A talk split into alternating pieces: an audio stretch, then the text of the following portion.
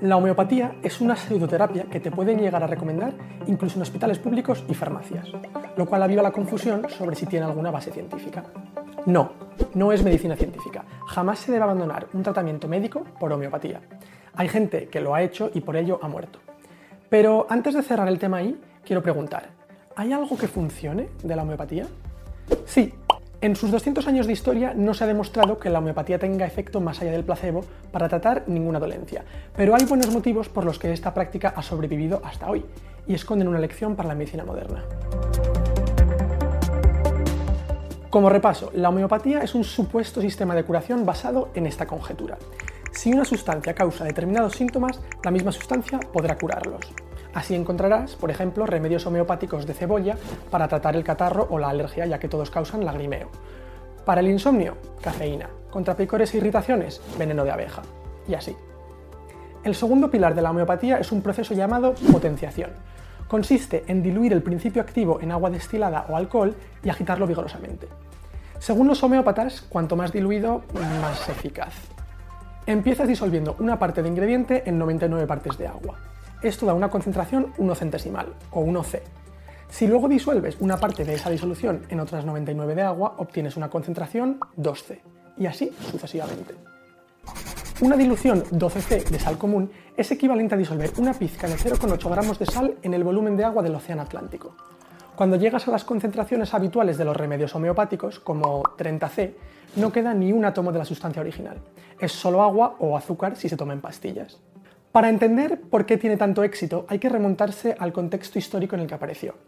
El alemán Samuel Hahnemann creó la homeopatía en 1796, cuando la ciencia no era muy distinta de la filosofía y la medicina ortodoxa se basaba en intervenciones agresivas, peligrosas y normalmente contraproducentes.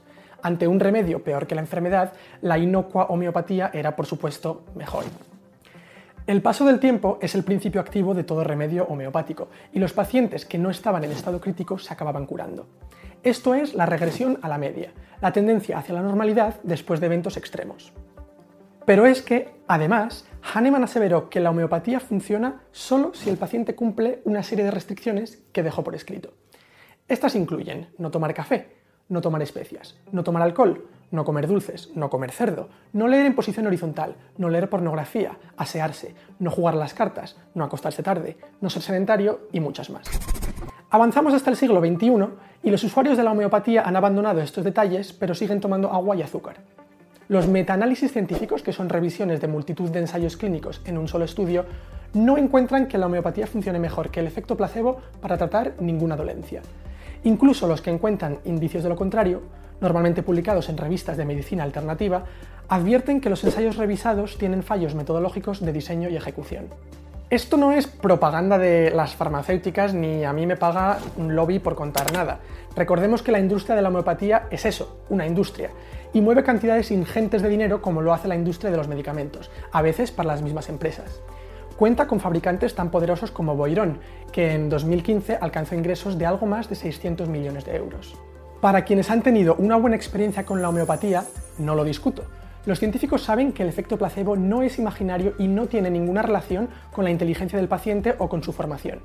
Incluso se ha identificado el llamado placebo del cuidador, constatando la mejoría de bebés y de mascotas en respuesta a las emociones de sus padres o dueños.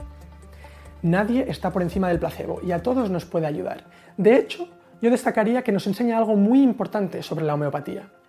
Una serie de estudios fascinantes, publicados tanto en revistas científicas como en revistas de medicina alternativa, han establecido una correlación entre la empatía mostrada por un homeópata hacia su cliente y la mejoría posterior del mismo.